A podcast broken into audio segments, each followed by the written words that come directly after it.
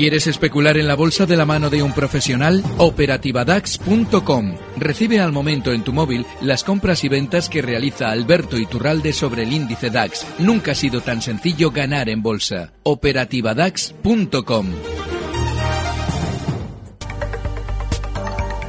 Hoy vamos con un poco de, retraso, pero no queríamos faltar a nuestra cita con Alberto Iturralde, analista independiente y colaborador de díasdebolsa.com. Alberto, buenos días. Muy buenos días, Ana. Estamos con ese mercado alternativo bursátil y con esas empresas que, que se plantean quizá la posibilidad de dejar de cotizar en él, eh, muy enrocados, intentando mm, dilucidar un poco para dónde van las cosas. Pero queríamos acercarnos a ese análisis técnico y a esa situación del mercado como cada semana contigo. Así que, si te parece, te voy a preguntar cómo están las cosas, si ha habido algún cambio. Eh, no, y de hecho, fíjate, eh, te voy a hacer un pequeño comentario sobre el mercado alternativo bursátil. Y es que probablemente es una de las situaciones de manipulación más eh, flagrantes que yo recuerdo, porque durante estos días eh, echaba yo un vistazo a la estadística del primer trimestre de año, es decir, bueno, pues estos valores habían marcado unos máximos sobre esas fechas y decidimos escarbar en días de bolsa para ver un poquito más en torno a esos máximos que marcaban. Y nos hemos encontrado que de, de los 18 valores que conformaban el 31 de marzo, el mercado alternativo bursátil, 12 valores marcaban máximos justo esa última semana de marzo. Y ojo, que esto lo hacían cuando en el mercado general no había ninguna situación especial, ni de máximos, ni de techo, ni de nada.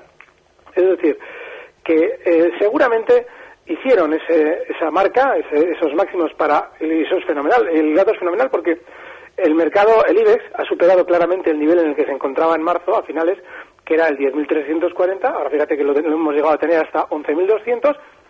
Y sin embargo, de esos 12 valores que han llegado a marcar máximos justo en la última semana de marzo, ninguno ha vuelto a máximos. Una situación completamente irregular. Y no tiene otro motivo o otra, otro interés por parte de la manipulación en esos valores que el de ponerse de alguna manera en la palestra, conseguir propaganda gratuita por ser el mercado que eh, bueno, más revalorización tenía en el primer trimestre de mes. Un dato que suele ser importante eh, en el, dentro de los medios de comunicación y que lógicamente ellos intentaban aprovechar con el fin de que afluyera más dinero a ese mercado. Yo creo que todos los que están ahí dentro, todos, ¿eh? incluso aunque salgan al mercado continuo, eh, son valores en los que durante meses se ha colocado una gran cantidad de títulos con estrategias como la que te acabo de escribir y seguramente otras muchas más y en el tiempo continuarán cayendo. Hablo, eh, ayer comentaba, anoche comentaba sobre Ibercom y Carbures. Ahora han tenido una gran sobreventa, pues prácticamente involuntaria, porque no se esperaban lo de Gowes y lógicamente a ellos les ha tocado. Y van a rebotar, lo más probable, porque esa sobreventa se de alguna manera han tenido que absorber las manos fuertes de esos valores y ahora tienen que vender esos títulos más arriba, con lo cual habrá un rebote en ellos. Pero en el tiempo son valores que terminarán cayendo. Así es que ojo con esos mercados, aunque pasen al continuo. Y bueno, ahora, ahora ya te... Eh, si alguien quiere mirar ese estudio, esos 12 valores con sus gráficos, en días de bolsa lo hemos colgado para que se pueda hacer la comparativa. A mí me parece escalofriante. El, el mercado en general, el IBEX, lo que está haciendo es un poquito, eh, pues lo que de alguna manera ya apuntaba estas semanas, y es que le va a costar. No va a descender con mucha fuerza, es decir, no se va a descolgar, pues seguramente más allá de los 10.500, que es una zona de soporte muy importante, pero el tramo alcista que había realizado hasta los 11.200 ha supuesto una volatilidad mayor que la que hay en el mercado americano. Esto significa que lo normal es que al IBEX le venga una temporada, al IBEX y al DAX, ¿eh? es decir, a todos los europeos, están prácticamente igual todos, les venga una temporada un poquito más lateral, con rebotes lógicamente hasta la zona 11.200, pero más lateral. En, y una temporada en la que hay que seleccionar muy bien los valores, ¿eh? así es que durante estos días hay que estar más pendiente de los que han funcionado un poco mejor o incluso menos mal de entre los grandes del IBEX. Y bueno, pues eh, eh Iberdrola es un caso clarísimo eh, la está aguantando durante estos días fenomenal la zona 540. Y bueno, pues mientras estemos seleccionando bien los valores, se puede estar. Selección eh, positiva de valores, eh, señalaba a Iberdrola. Hoy nos escribía Javier a través de redacción arroba ondainversión.com y nos preguntaba también por Grifols. ¿Qué opinión le merece? Bueno, Grifols, eh, fíjate, yo sobre este valor siempre tengo reservas propias del funcionamiento del valor. Y es que es un precio con una volatilidad, una dificultad de manejo enorme. Sin embargo, es cierto que este último mes de junio ha vuelto a marcar unos nuevos máximos históricos en la zona 42.50. Así es que el valor en sí está alcista. Ahora bien, a la hora de especular con grifos, eh, tenemos que asumir, por ejemplo, ahora mismo están en 39, 39,53. Bueno, pues eh, desde esos 39,53 tenemos que asumir un stop hasta 38. Eso significa un 4% de stop, es muchísimo. Entonces, yo personalmente, en valores que me obligan a colocar unas zonas de stop tan amplias, sobre todo siendo muy rápidos, porque ese es tremendamente rápido, no suelo especular con ellos. Pero si él lo va a hacer, ese 38 es el stop y desgraciadamente no hay nada en este precio que nos deba hacer pensar en subidas por ahora más allá de esos máximos en 42.50. Con lo cual, esa ecuación rentabilidad-riesgo que solemos hablar los analistas, en este valor no está muy ahora mismo muy del lado de la compra. Más bien sería esperar una caída hasta 38 y ahí sí, ahí se puede entrar. Esperar entonces ese, ese recorte en el caso de Grifos y no sé si tiene acceso a la bolsa de Ámsterdam, lo digo porque también nos preguntaba Javier por Royal Intec, que cotiza ahora mismo en 0,66 con un alza del 4,27% sus títulos. Bueno, tiene un problema este valor y es que eh, la tendencia bajista que ha desarrollado yo, yo, le sugeriría, si tiene opción, en Internet hay mucha posibilidad de gráficos. En Yahoo Finance, por ejemplo, tiene, tiene gráficos de todo. Bueno, pues que se busque gráfico de este valor y que por lo menos abarque la cotización comprendida entre eh, enero de 2013, es decir, pues prácticamente el último año y medio en este valor. Y verá que justo en febrero, justo un mes después de enero, se descolgaba con una fuerza increíble desde los 7,75 hasta los 5,28 teniendo continuidad la caída, es decir, eh, había dejado el hueco ese, eh, en ese tramo que he descrito, para continuar cayendo con mucha velocidad.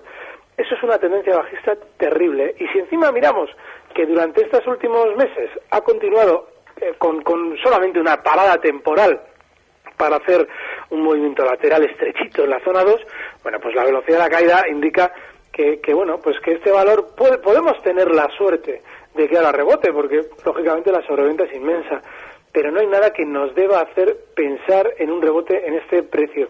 Ha roto la baja al 0,73, que era una zona clave importantísima, y la siguiente zona en la que él puede colocar un stop está justo en los 0, en los 0,58, 0,60, pero no es un valor que merezca la pena, porque está muy bajista, no, no merece la pena no merece la pena. En el caso de valores americanos, lo digo porque comienza esa temporada de presentación de resultados. Usted hablaba de esa selección de valores eh, ahora más que nunca. No sé si en Wall Street podemos señalar algún valor que le guste también para tener un poco en vigilancia. Pues no tengo ninguno controlado ahora mismo. Eh, normalmente cuando me, me la, la, pregunta me cae así a bocajarro suelo echar un vistacillo rápido y estoy echándolo mientras hablamos, pero no encuentro absolutamente nada concreto. Aunque Sí es cierto que a la hora de especular hay un dato y es que el Nasdaq, el índice Nasdaq, eh, ha marcado nuevos máximos de los últimos años, porque lógicamente los máximos históricos todavía no los ha alcanzado, y los ha alcanzado con una volatilidad baja. Con lo cual yo buscaría valores dentro de ese mercado a la hora de especular. Pues por ejemplo, Google. Google estoy viendo ahora mismo que tiene una zona clarísima, está ayer cerrada en 582 dólares. Tiene una zona clarísima de soporte justo en los 563. Bueno, pues este valor nos puede servir para intentar aprovechar esa seguramente mayor bonanza del Nasdaq por esa más baja volatilidad dentro de los tres índices americanos. Está un poquito más tranquilo en la subida y eso suele ser garantía de salud en las subidas. Pero bueno, lo ideal es en este caso tener claro esas zonas de control, el 563 como posible stop y bueno, pues eh, tirar un poquito por el mercado que mejor está funcionando que es el Nasdaq tenemos ese, ese mercado que, que sería el Nasdaq en cualquier en cualquier caso. Desde Barcelona también me dicen que, que le siguen, que, que, están muy contentos con, con, la intervención que hace en Onda Inversión, que luego se lo descarga eh, un oyente que se llama Francisco desde, desde Barcelona y nos dice si hay algún tipo de, de oportunidad de inversión dentro del DAX Setra, también que usted lo sigue. Mira, el DAX, eh, los valores del DAX, eh, lógicamente no tienen la, la, tres o cuatro valores no tienen la preponderancia que han tenido en España siempre aquí tres o cuatro valores. Ahí está todo mucho más diluido. Si se fija, durante estos días, mientras el Nasdaq recortaba desde esa zona de máximos en los 10.000, eh, recortaba pues eh, con, con relativa fuerza, hay valores que han vuelto a marcar en el último tirón del DAX al alza, han vuelto a marcar nuevos máximos, como es BMW, justo en la zona 95,90, y sí, ahora el DAX está recortando y BMW también ha recortado, pero esa, esos nuevos máximos históricos lo que dan a ver en cierto modo es que tiene cierta fortaleza. Bueno, pues yo tiraría un poquito para valores que han hecho un gesto como este, por ejemplo, que es BMW. Eh, y seguramente si especulamos en este, en este valor, eh, pues tenemos clara una zona de eh, stop justo en los eh, 92,50, por ejemplo. Esa es una zona de soporte clara. Y siempre que tengamos claro ese soporte, 92,50, lo tenemos ahora mismo a BMW en 93,94, pues se puede estar en este precio. Es un precio que está bastante bien. Bueno, BMW entonces dentro de, ese DAX hablábamos de, Iberdrola, de Grifos como un valor alcista, pero de momento esa rentabilidad eh, riesgo, esa ecuación rentabilidad riesgo no terminaría de compensar. Dentro de la bolsa europea, ¿hay algún índice más sobre el que en días de bolsa tengamos algún tipo de análisis? Lo digo porque el DAX sé que lo siguen, pero no sé si hay algún índice más. Hablábamos en alguna ocasión del MIPTEL también que podía ser interesante. Fíjate, el MIPTEL eh, es, un, es un índice casi gemelo al IBEX. Eh, desde luego que los movimientos son muy similares. Si abrimos el gráfico los dos, se ve que, así como por ejemplo el DAX eh, estaba marcando máximos históricos durante el último mes, el MIPTEL está en una situación exactamente igual que en el año 2011, que es exactamente lo que le está pasando también al IBEX. Es decir, son índices latinos y funcionan muy similar. Claro, eso significa, si es gemelo al IBEX, que su volatilidad es enorme. Así es que yo creo que estando los dos índices frenando en zonas claves del año 2011 y encima eh, haciéndolo los dos eh, durante estos días de la misma manera, seguramente marcarán un movimiento los dos también muy similar durante estas semanas que nos vienen.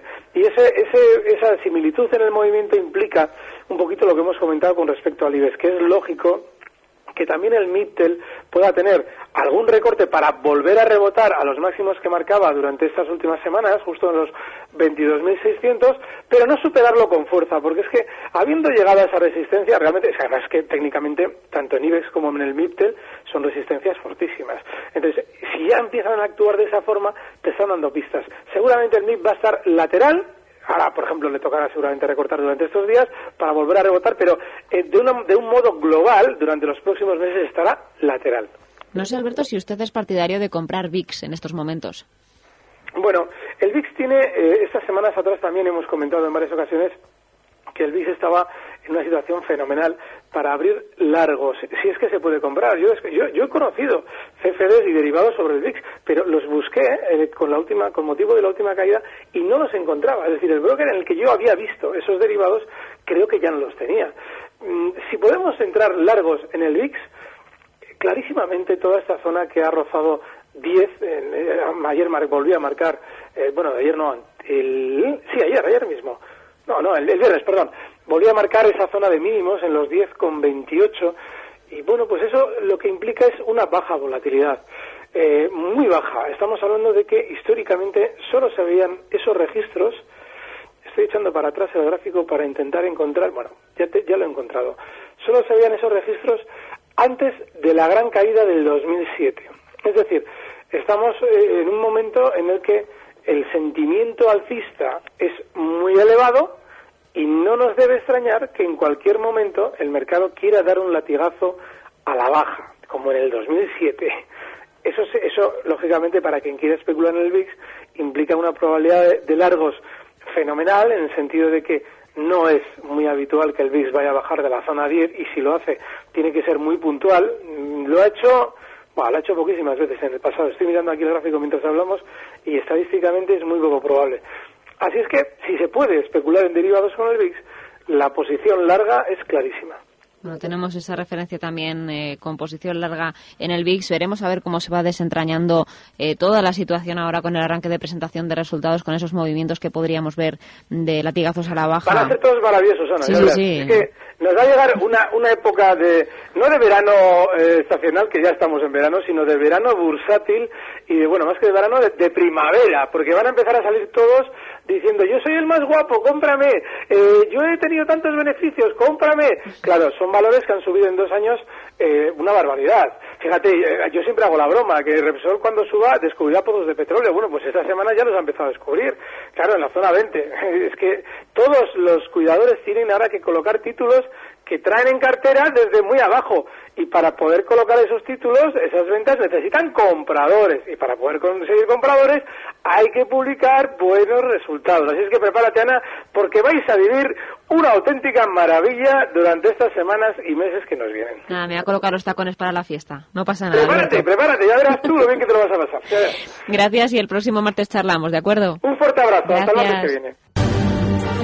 Recibe al momento las operaciones de Alberto Iturralde vía SMS en tu móvil. Operativa DAX.com.